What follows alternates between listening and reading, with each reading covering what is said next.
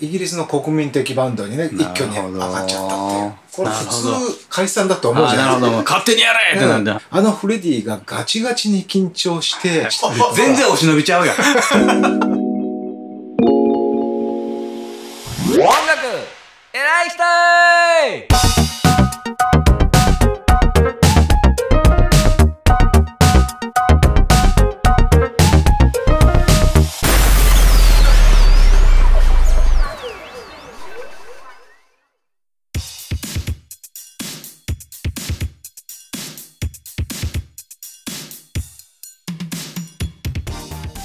えーここからはエラ4は、えーはい。ソロに移っていくところですね。そうですね。映画でも描かれてましたけども、ええこの辺りをちょっと詳しくお話聞かせていただけますでしょうか？えーっとまず最初のソロアルバムフレディ・マーキュリーのソロアルバムは「はい。ミスターバッドガイ」っていうはい。アルバムで1985年にはいはい。リリースされていると。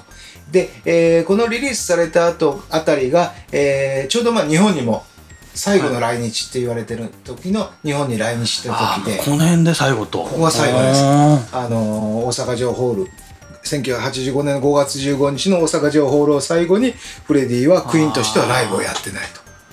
あー、そうなんですね。でその頃のクイーンっていうのは、えーまあいろいろありまして相当ね解散ではないかって言われてるぐらい、まあ、人間関係もぐしゃぐしゃして、はいはまああのいいいい時期ではなかったそんな解散の噂が流れてるような時にバンドのボーカルがソロアルバム出すこれ普通解散だと思うじゃないですか。勝手にやれってなんだ。得てしてねあのバンドのボーカルがソロ出したらもそうみんなね解散だと思うしまああの実際そのあたりは映画「ボヘミアン・ラプソディ」なんかでもね、描かれてね。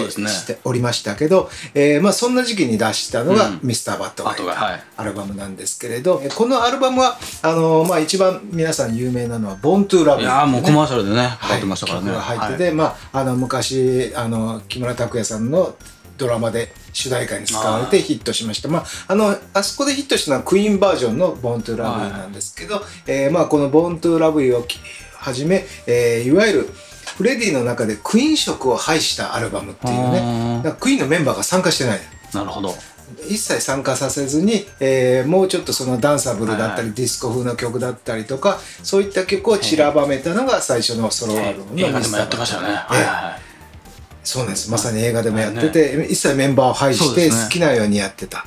で、えーその後、えーまあちょうどその85年のし、来日公演を最後に解散するかって言われてた時に、ライブエイドがあって、はいはいはい。ライブエイドでまあ映画のまさに通りですが、見事に復活すると。一番最後のメインシーンですよね。そうですね、は。い。で、まあ、ライブエイドであの頃に、えーフレディがみんなにエイズであるっていうことを告白してますけど、実際もうちょっと後なんで、そうなんですよね。あの、実はあれはちょっと映画のためにそういうためのストーリーですよね。言ってはいますけれど、えーとはいえ、ライブエイドで当時、クイーンが復活したのも事実で、アメリカとイギリスでやったね、両方のスタジアムでやった中で一番やっぱりすごいパフォーマンスをした。はいはいはいもうたった20分ぐらいでもう圧巻のパフォーマンス、ね。当時僕もなんとなく見てたんですよ、はいはいはい。フジテレビで中継してて、ね。朝の4時とか5時ぐらいにクイーンが登場して、あクイーンだぐらいに寝ぼけ眼で見てたらものすごいパフォーマンス見る、かっこいいですあれは。びっくりした。その 2, 2ヶ月ぐらい前にね僕はその大阪城ホールで見てるんですけど、その時はねフレディは頑張ってるんだが他のメンバーすごくやる気ないように見えてるのがなるほど。事実なんです。ちょっとあでもこれ解散もあんのかなぐらいに仲悪いが見えたんですね。思ってた、それがこのライブエイドでビッグ目が覚めるようなステージをして復活したわけです。まあ最初は渋々だったらしい。大体クイーンってそんな20分とかで短いステージやったことないしえー自分たちのライブでやるときは必ず照明とかね、あの舞台装置もちゃんと作ってやるのに何もないなところでいきなりそうです20分なんて無理って思ったんですけどまあ渋々ながらやってみたら、まあ素晴らしいと。だからみんなびっくりしたわけです、あの瞬間クイーンはイギリスの国民的バンドにね一挙に上がっちゃったっていうでやっぱりやる曲を全員が知ってるわけですよねね。みんな。でうわすごいやってクイーン改めてすごいやってんでもうそこからもう解散なんかの話はもう一切なくなって、徐々に徐々にクイーンがあのよようやく4人が固まっていくんですけれど、ファーストソロを出して、えーその後クイーンはまたアルバムを出して86年にはい。マジックツアーっていう、まあこれはヨーロッパ中心なんですけどスタジアムクラスの、スタジアムのもう5万人10万人集まるようなものすごい規模のツアーをやるわけですね。86年。に。はいはい。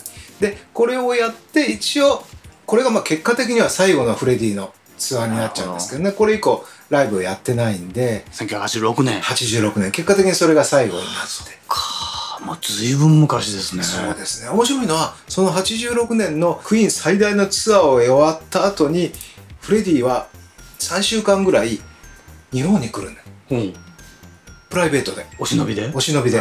お忍びで日本に来て要はその疲れを癒す一番行きたいところは日本だったわけですチャンピオンを作らせてくれた国や。そうなんです。なるほど。3週間ぐらい本当にあの自由にいろんなとこあどこ行ったんやろ？どこ行ったんですか？えっとねあの西武百貨店一日貸し切りみたいなことをして。全然お忍びちゃうやん。あ 貸し切りですか 姫路城は行ってないのあね、あの陶器とか、えーその辺が好きなんであのあ栃木県にあの栗田美術館っていう陶磁器の専門の美術館があるんですけどそこに行ったりとかあと京都も行ったりね、えーしてましたね。とにかくまあいつもずっとか基本的に観観光ですから、はいはいはい。でその時にはあの映画にも出てきましたけどジム・ハットン。はいあの彼氏ですね、はい。ボーイフレンドジム・ハットンを同行して、まあ、いわばジム・ハットンとのはまあ新婚旅行みたいな感じだったんですね。なるほど。幸せな時ですねじゃあ。そうですね。あの、二人でようやく、あの、クイーンの仕事が終わったんで、一緒に旅行に行こうよって。まあ、他にももちろん、あの、お供の人いますけれど、ジム・ハットンを伴って京都。あれは映画は結構本当なんですか？あの何でしたっけ？もともとあの、ホテルのなんか、なんかそうですよね。ね偶然出会ったみたいな。やったんですけど、本当はね、あの、どっかのね、ホテルのね、あの、散髪利利用師だったはずですけどね、本当は。ーえ泉さんとかもう最初からフレディはゲイやっていうのは知ってたんですか？いやいや、そんなことは知らなかった。そうですよね、うん。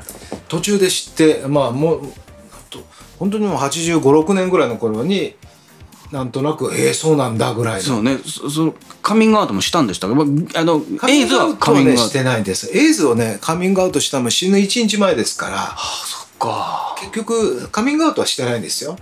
してないいけどまあまあその世界では誰もがっていうね、まあ今ほどこんな自由でもなかったですよねそういう時代ですからね80年に、えーザ・ゲームっていうアルバムをリリースした時に、えープレイ・ザ・ゲームっていうシングル1980年の6月に出した時に長髪とかはいはい。長い髪とかで、えーまああちょっと中性的なルックスだったのがいきなりその髪を短くして ひげを生やしてタンクトップマッチョにしたっていうんでみんなびっくりしたわけですよ。すよね。なんだこれはって思ってたあの頃女性ファンもが結構イギリスでもアメリカでも逃げたっていう話も聞きまですよね。あれは一気にそれまではね堂々とではないんですけどもその格好はなんとなくもう分かる人には分かるなるほど。ね自分ではちょっともう分かってもええわみたいな。そんな感じ。でだから当時で言うとビレッジピープルなんかもそうでしたよね,、はいはいはい。そうでしたよねあのーでも僕らの子供の頃ビレッジピープルをゲイカルチャーって言われてもなんかよく分分からない。分かんなかったですね分かんなかあったですねの当時はゲイっていうのはもう女性っぽい男性のことかなぐらいにしか思ってなかったんでみんなた筋骨たくましい人たちじゃんっていう感じで。ヤングマン言ってても分かんなかったですよね。ですよ。ヤングマンってね、西城秀樹さん歌ってて、西城秀樹さんちなみにあの、Don't Stop Me Now っていうクイーンの曲のカバあー、ライブではしてたみたいですよ。そうなんですか。うんあの方すごくロック好きなんで。そうですよ。うまいしね。えっといつぐらいに自分がそのエイズだっていうのはわ分かるんですか？フレディがまあ自身の病状を知ったっていうのは87年の4月春ぐらいだというふうに言われておりまして、えーそこでまあ診断を受けて、まあ、これはあのジム・ハットンさんの書いた本にイースターの頃にフレディがそんなことを言ってたっていうちょうどイースターであのジム・ハットンが帰省してた時に戻ってきたらフレディにそういうことを言われたというふうにして、まあ、そのあたりで自分の病状を知り始めたと。だから映画ではまだライブエイドの時にそうなってそうなそそそれになってからみたいになってるから、うんだいぶこの辺は違うん。まだですねそこまではなかったと。でそのあたりでじゃあどうしようかっていうことでフレディはやっぱり自分のそういうのを悟った時にはい。好きなことをやろうと、この時いくつぐらいですか？46年生まれですか？ら41歳ぐらいかな、怖かったよな、そうですよね。ねそれで自分の好きなことをやろうということで、まず自分の中でアイドルだった人で、モンセラート・カバリエっていうオペラ歌手がいらっしゃる、はい。カバリエさんがもう大好きで大好きで、である時そのクイーンでスペイン公演行った時にえスペインのラジオ局で「あのーなんかやりたいことありますか?」ってラジオ局で言ったらもうカバリエと共演したいよみたいなことをラジオで喋ってた。でそれを聞いてたカバリエさんの、まあ、関係者が、うん。えーまあ、結びつけたみたいで、えーその2フレディのね大の憧れだったうん。カバリモンセラート・カバリエさんと共演できるっていう話でした。あのフレディがガチガチに緊張して初めて会う時はドキドキするぐらい緊張して会って。でその後まあちょっとそこでじゃあ一緒にやりましょうかっていうねそれはバルセロナのホテルで初めてやったのかな、その後、えー数日後そのロンドンでカバリエさんが公演した時に、まあ、フレディも見に行ったと、はいでアンコールにその時に渡したこんな曲があるんですよっていうデモテープの音源をそこでいきなりねカバリエさんが歌ったんですよ。サプライズで。もうびっくりしちゃってフレディは。嬉しい。えーみたいなね。そういや隣に座ってたピアニストのやつがなんかいなくなってるなと思ってあっちでピアノ弾いてやんじゃないのっていうね。ええ話やなもうねもう大感激ですよフレディは。へー。そこでやってくれてそれでそのカバレさんと一緒のプロジェクトがまあただカバレさんもお忙しい方ですし、まあ、フレディも忙しいだから、え2人で合間を縫ってまずフレディが音源を全部作って録音して、えーカバレさんのパートまで、ねはい。一応仮歌も歌って用意してみたいなさあどうぞみたいな。うん。全部作ってからそういうのをちょっとずつちょっとずつ作っていったのがうん「バルセロナ」というねアルバムで。だからこれは本当あの92年のバルセロナオリンピックにフレディ・マーキュリーとモンセラーとカバリー2人で歌う予定だったんですよ。ところがまあ亡くなったのは91年なんでね実現はしなかったですけど悔しかったよな。そう残念。その後だからカバレーさんは、えーバルセロナオリンピックではなく別のサッカースタジアムでフレディの映像とともに自分が生でスタジアムで歌うっていうね。一応共演は果たしたっていう。ね、なるほど。約束は果たされてますけど、ええ話や。なまあそういうねもう大好きだった憧れの歌手とようやく共演ができた、うん。もう思い残すことはないという感じになって、あ2枚目の、まあ、ソロアルバムではないですかね。カバレーさんと一緒にデュエットアルバムですから、バルセロナっていうのを作ったっていうね。これを残したことがやっぱりフレディにとってもある種やりたいことはやったそうですね。ということでクイーンに戻ってくはい。る、最後の、えーエラーの方に行くというわけザでございます。うわ戻ってくる。楽しみ。やっぱり楽しい。はい。